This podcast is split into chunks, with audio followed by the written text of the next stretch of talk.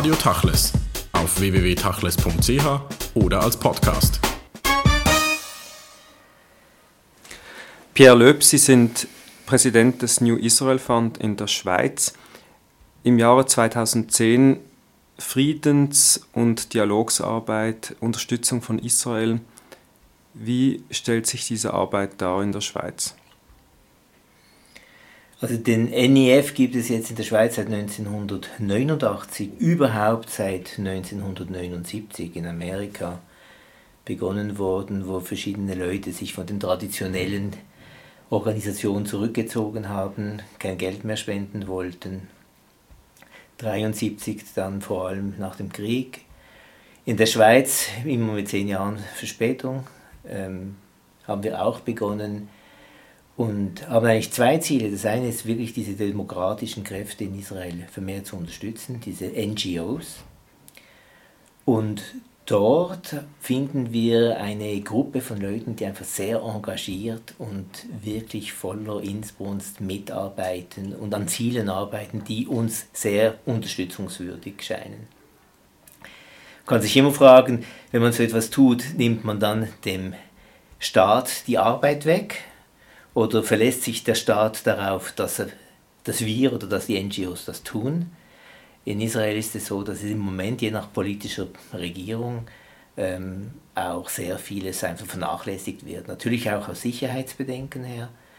Äh, da ist es nötig, dass gewisse Dinge gemacht werden. Und da hat der NIF einfach seinen Platz seit 30 Jahren.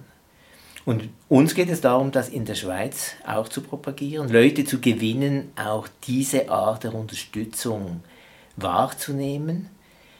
Mein Wunsch wäre es auch, dass gewisse Leute sich mehr überlegen, wem sie ihr Geld geben. Sehr viel wird in der Schweiz einfach traditionell, so wie es die Eltern gemacht haben, so macht man das weiter.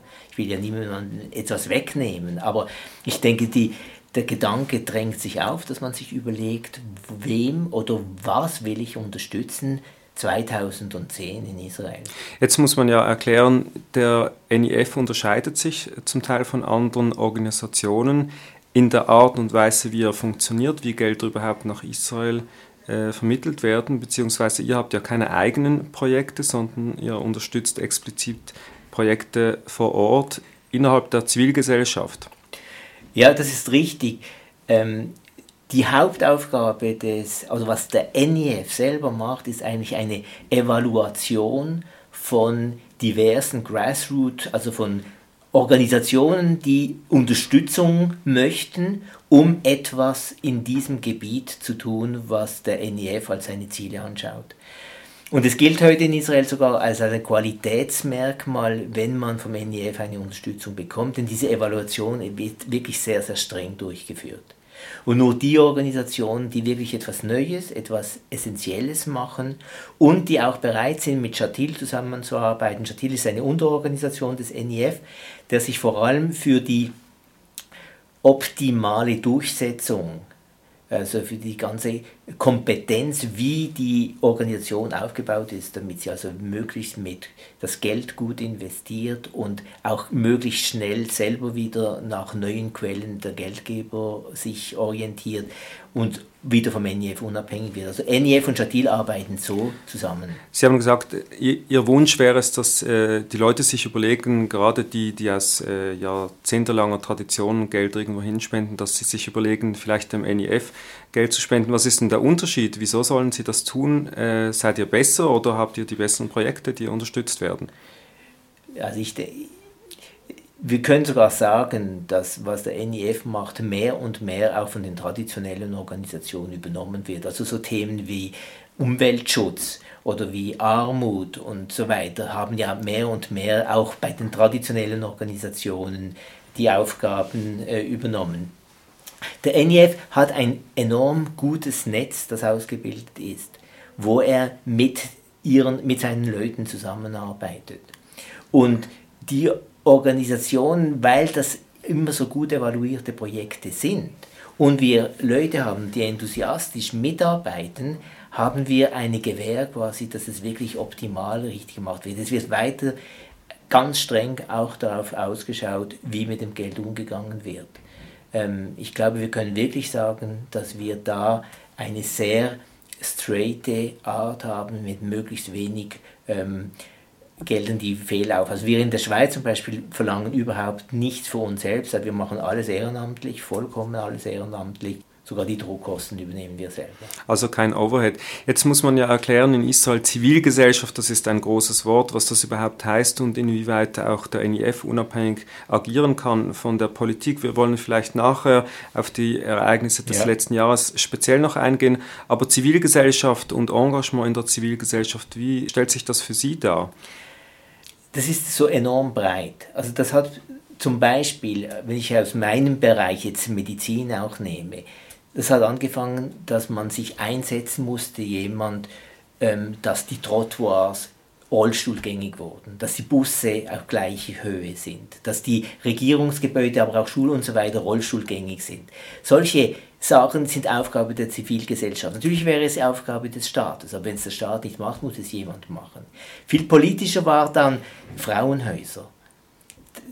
Der NEF war dabei, wo die ersten Frauenhäuser gemacht. Das ist ein gutes Beispiel. Also jemand kommt auf die Idee, bekommt vom Staat die Unterstützung nicht, sucht sich Geldgeber, die das machen, kommt auf den NIF.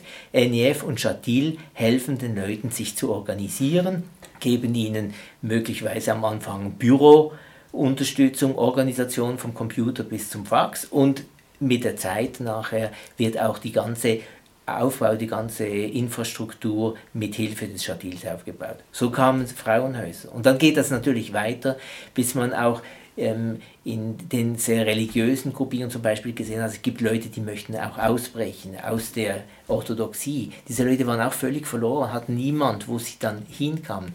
Dann hat man begonnen, auch für solche Leute einen Auffangort zu finden. Die, ich war an einer Gruppe zum Beispiel, da ging es um Leute, die mussten dann, wollten ja doch wieder einen Seder machen, wenn sie auch nicht mehr so orthodox leben wollten. Sie wurden, hatten keinen Ort und das hat den NIF eine Gruppe von ganz orthodoxen Leuten, aber die das auf eine andere Art machen.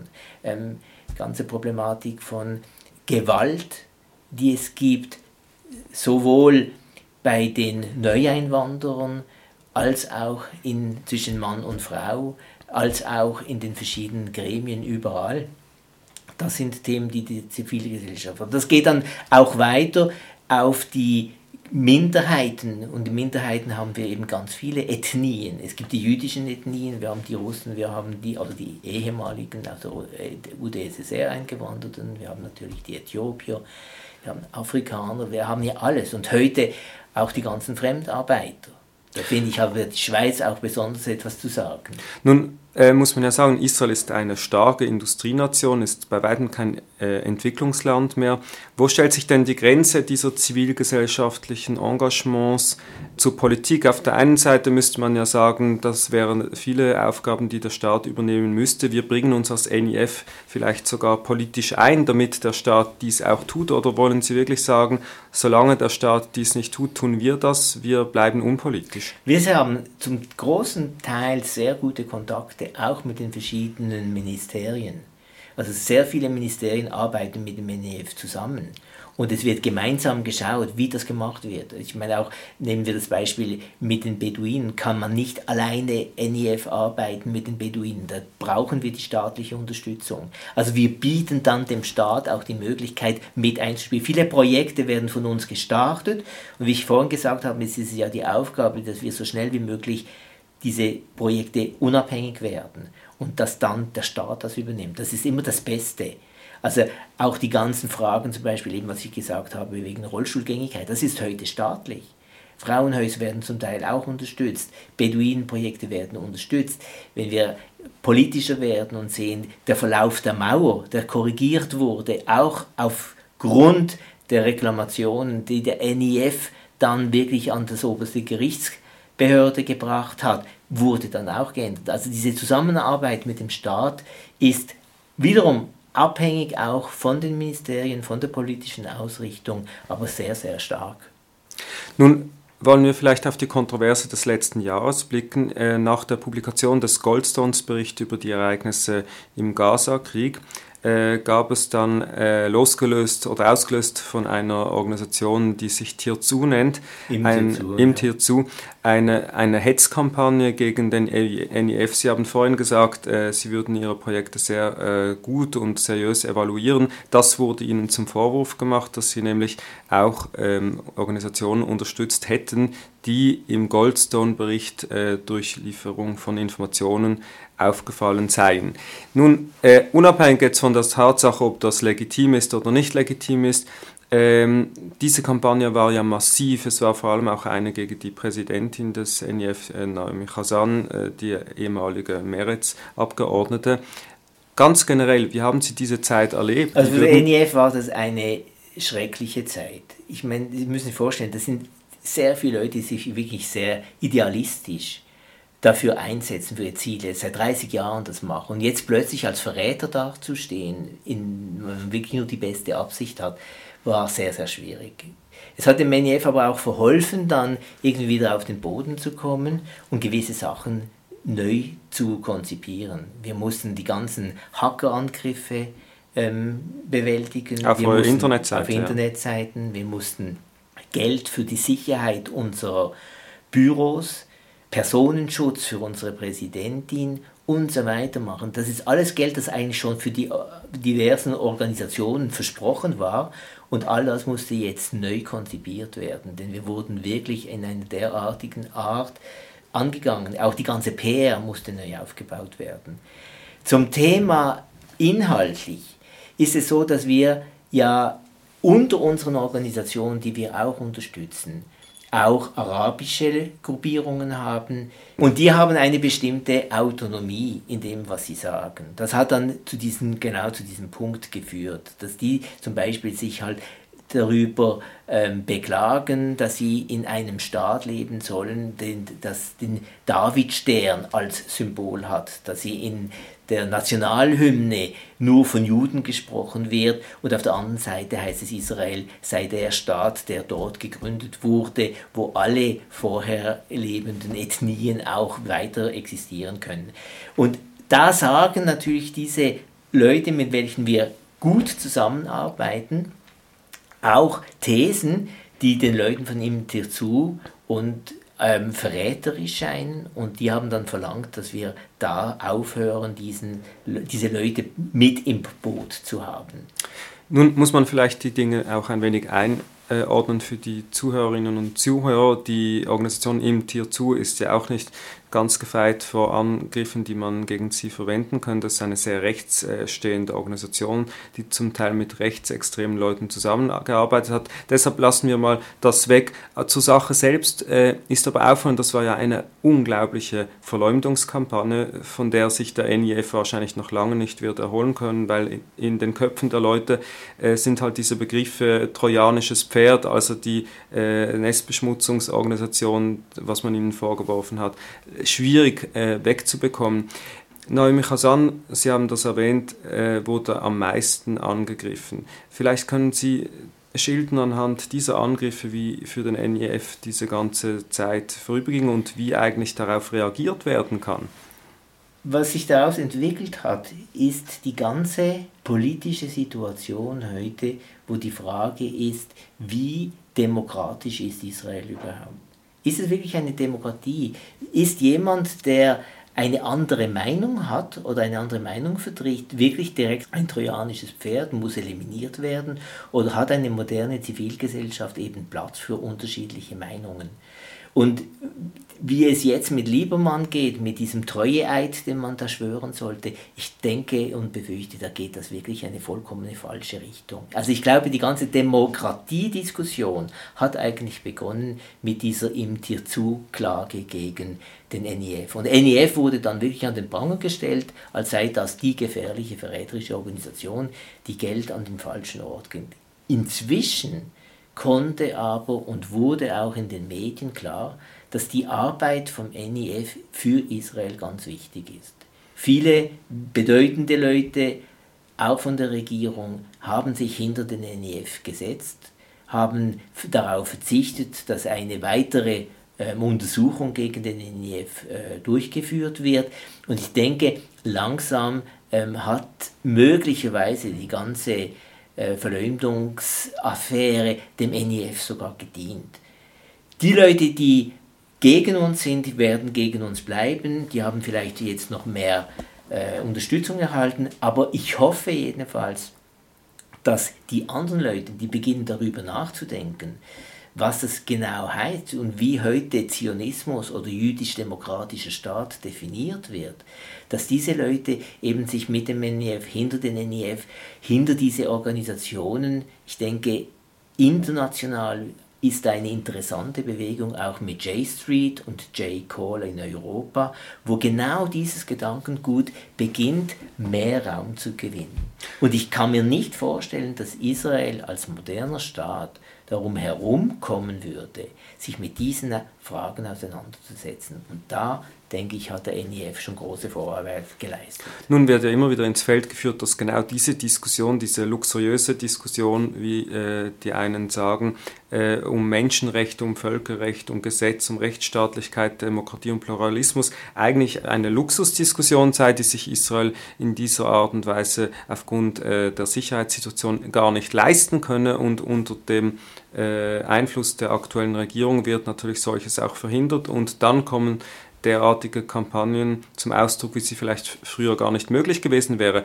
Wie sehen Sie diese ähm, äh, Argumentation? Sie werden ja immer wieder damit konfrontiert, dass Israels Sicherheitsbedenken äh, einfach höher gewertet werden müssen. Ich habe es spannend gefunden, jetzt am Yom Yun, da wurde das ja auch ge gebracht. Also Yun ist in, äh, ein Zürcher Lernseminar, wo einen Tag lang äh, zu verschiedenen Aspekten dieses Jahr zum Thema Fremde und das Judentum ein Seminar abgehalten wurde. Und weil es gerade vor Chanukka ist, haben unabhängig voneinander gewisse Redner oder verschiedene Redner auch über die Haltung, ob man jetzt die Chanukka von links nach rechts oder von rechts nach links anzündet, gebracht. Und das war in diesem Zusammenhang, es gibt die Schule von Shammai und die von Hillel. Und ich denke, das ist genau das Gleiche in dem. Es gibt die eine Möglichkeit, da denkt man, Sicherheit gewinnt man durch militärische Maßnahmen und alles andere ist Luxus. Und es gibt die andere, und da bin ich natürlich Verfechter dafür, ist, dass wir langfristig denken müssen. So. Unser Hauptprojekt baut ja auch auf dieser CTMC, dieser Organisation, die sich mit der Konfliktbewältigung auseinandersetzt. Chaim Omer und Nachi Alon haben das Buch geschrieben, Umgang mit Feindbildern, Psychologie der Dämonisierung.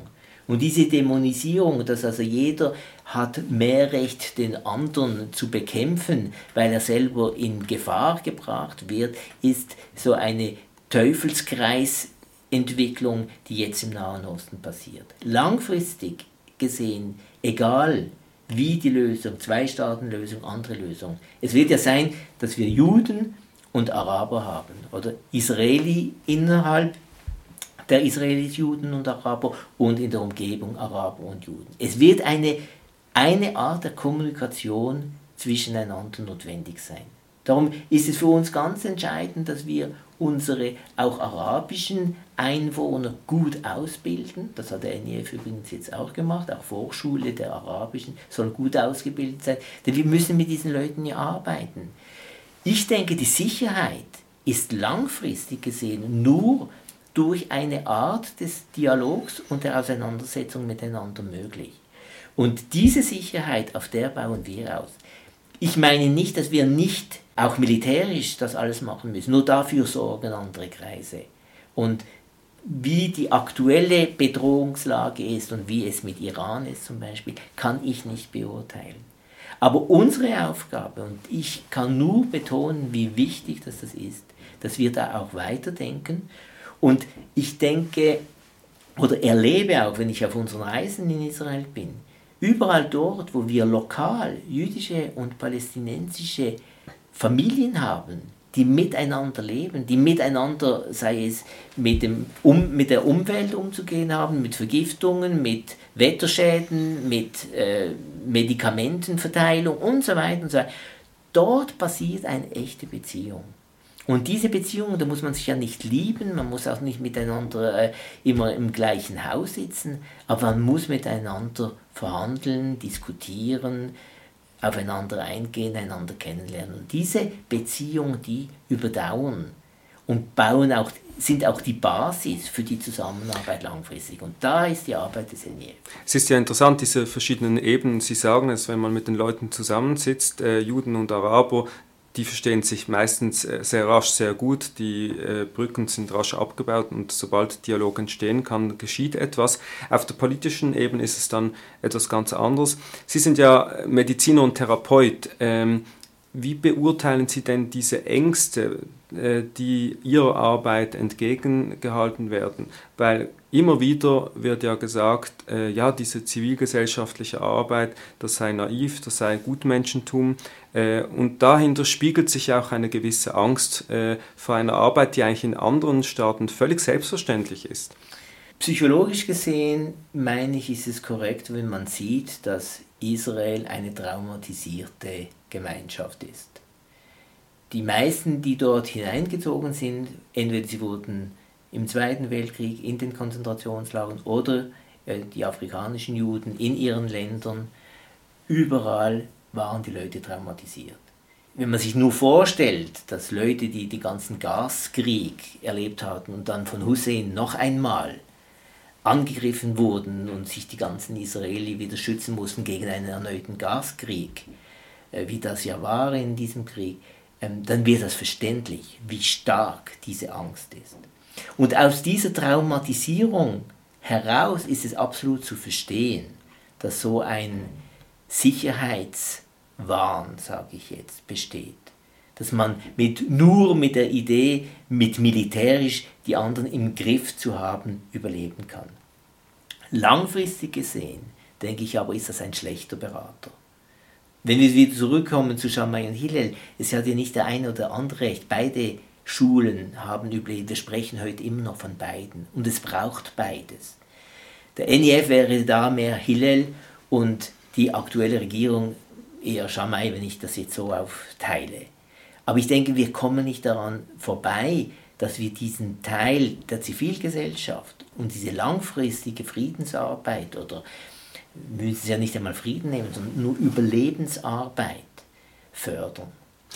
Sehen Sie in den Beziehungen zwischen Juden in der Diaspora und solchen in Israel zusehends einen sich verstärkenden Graben oder wächst dieser zusammen und man wird eher eins und zieht am gleichen Strick? Persönlich sehe ich mehr den Graben. Das ist für mich auch das Tolle, wenn ich nach Israel gehe und meine Leute vom NIF treffe, dann komme ich auf Leute, die wirklich so denken, wie ich auch denke. Da fühle ich mich enorm wohl. Schon allein in meiner Familie ist es anders. Und es ist natürlich ganz schwierig, dagegen zu kämpfen, wenn die mir sagen, ja, ihr in der Schweiz, ihr habt ja dort alles gut, von dort würde ich auch so denken, hätte ich auch so, weiß ich, grüne Ideen. Ja, dann werden wir oft gern als Naivlinge dargestellt. Aber ich glaube, wir müssen nicht vergessen, dass momentan sehr viele Juden in der Gola sich abwenden von Israel. Man merkt es mit den Spenden, man merkt es aber auch im Denken. Wenn ich schaue, die heutige Jugend auch wenn unser Zionismus und unser chaluzisches Denken, das wir in der Jugendbewegung hatten, heute ist das einfach nicht mehr in der gleichen Art vertretbar. Da helfen die ganzen Israel-Reisen, ob man zuerst nach Auschwitz und nachher nach Israel oder umgekehrt geht, das macht es nicht mehr wett. Unsere Jugend heute hat ein ganz viel distanzierteres äh, Verhältnis zu Israel. Eine der Hoffnungen für mich ist auch, dass wir Leute wieder vermehrt in ihrer ganzen ähm, Identität mit dem Judentum auch mit Israel versöhnen können. Dass wir also mit unserem Denken, und wir sehen das mit J Street und mit J. Cole, dass sehr viele Juden plötzlich da sich wieder für ein Israel zu interessieren beginnen, hinter dem sie stehen können. Wenn wir Jugendliche heute haben, die in der Schule von ihren Schülern einfach nur mit dem Bild von Israel als Besetzer und was die den Arabern antun, konfrontiert werden, ist es nicht verwunderlich, dass sich Leute davon zurückziehen und sich nicht mit diesem Bild identifizieren können. Und ich denke, wir haben ein Problem als Juden in der Schweiz, wie wir uns, wenn wir nicht orthodox sind, mit was wir uns identifizieren. Und nur als Holocaust-Überlebende oder als äh, Israel-Zionisten, die sich nicht dahinter stellen können, haben wir kein Brot, da geht es nicht. Und so hoffe ich jedenfalls, dass wir mehr von diesem Bild auch gewinnen können, um uns neu jetzt hinter Israel zu stellen und als Juden ein neues Bild zu haben. Nun, im Namen New Israel Fund ist ja die Erneuerung Israels ähm, schon erwähnt. Was ist denn für Sie dieses neue Israel oder wie sollte sich das darstellen nach Ihren Wünschen? Momentan ist es sicherlich die Rettung oder die Stärkung der demokratischen Kräfte. Das heißt, dieses Multikulti, sehr häufig wird die Schweiz äh, auch zu Unrecht verglichen mit Israel. Wir können welche und deutsche Schweiz nicht vergleichen mit arabischen und jüdischen Israeli. Aber dennoch, es gibt gewisse Gemeinsamkeiten. Ich denke, der Respekt vor dem anderen. Also wenn wir in der Schweiz ein Bild haben davon, wie wichtig, dass wir die Genfer lassen ihr Genftum haben, dann denke ich, ist das schon übertragbar. Arabische Israeli sollen ihre Orte, ihre Zentren, ihre baulichen Eigenheiten haben. Und wenn wir das alles abreißen und alles judifizieren, dann denke ich, gehen wir den falschen Weg. Das ist antidemokratisch. Aber Sie sagen, äh, ein Ziel wäre die Stärkung der Demokratie. Sehen Sie denn die Demokratie als solches in Gefahr und wie stark ist der Einfluss der Tatsache, dass sehr viele Leute nach Israel eingewandert sind in den letzten 20 Jahren, die eben keine Demokratieerfahrung haben, seien es äh, Juden und Jüdinnen aus arabischen Ländern oder eben auch aus der ehemaligen Sowjetunion. Sie sagen es, das ist ja der Grund. Ähm, wir leben noch immer mit diesem aschkenasischen Israel, wo ein europäisches, äh, ein, im Mittleren Osten ein kleines Paris oder äh, geschaffen würde und sehen gar nicht mehr oder wollen uns nicht damit auseinandersetzen, dass die Mehrheit eben nicht mit einem demokratischen Background kommt. Deshalb ist diese Stärkung und das Erlernen von Demokratie so zentral. Und die aktuelle Regierung macht das Gegenteil, versucht wirklich mit diesem Treueeid zu versuchen, das Ganze zu steuern und die über das Dilemma, wie wir jüdisch-demokratisch überhaupt zusammenbringen, ist, denke ich, ganz, ganz kompliziert. Also es gibt ganz wichtige Leute, die uns heute sagen, ich möchte lieber hinter einem demokratischen Israel stehen, zu dem ich wirklich stehen kann, das in der heutigen Welt Platz hat, als hinter so einem theokratischen Staat, wie er jetzt propagiert wird, wie einfach nicht zeitgemäß ist. Ob das ein Luxusdenken ist, wie Sie das am Anfang gesagt haben, oder ob das triviale Wahrheit ist, das, das wird sich zeigen. Nun, am Schluss des Tages müssen Sie ja Ihren Spenderinnen und Spender gegenüber sitzen und Sie überzeugen, dass Sie äh, Geld spenden für Ihre Projekte. Was ist denn das Hauptargument gerade in dieser großen Konkurrenz von äh, Organisationen, die für Israel Geld sammeln? Hauptargument ist, ich möchte die Kräfte unterstützen, die momentan gerade am Wachsen sind. Und zwar diejenigen, die sich eben für diese demokratischen Umweltschutz, Pluralismus und Gerechtigkeit letztlich einsetzen. Und dadurch, dass das Organisationen sind, die von sich aus entstanden sind und heute sich verwirklichen wollen, ist ein enormes Energiepotenzial da. Wir können diese unterstützen, indem wir ihnen zum Beispiel auch Geld geben und ihnen helfen, wie sie das am schlankesten durchbringen. Und das macht der NIF zentral.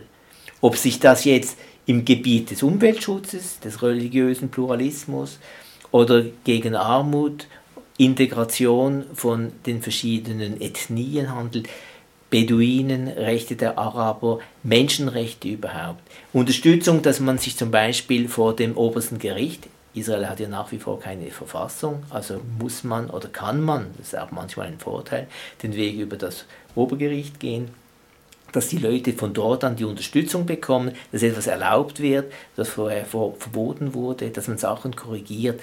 Da hilft dann der NIF deutlich mit.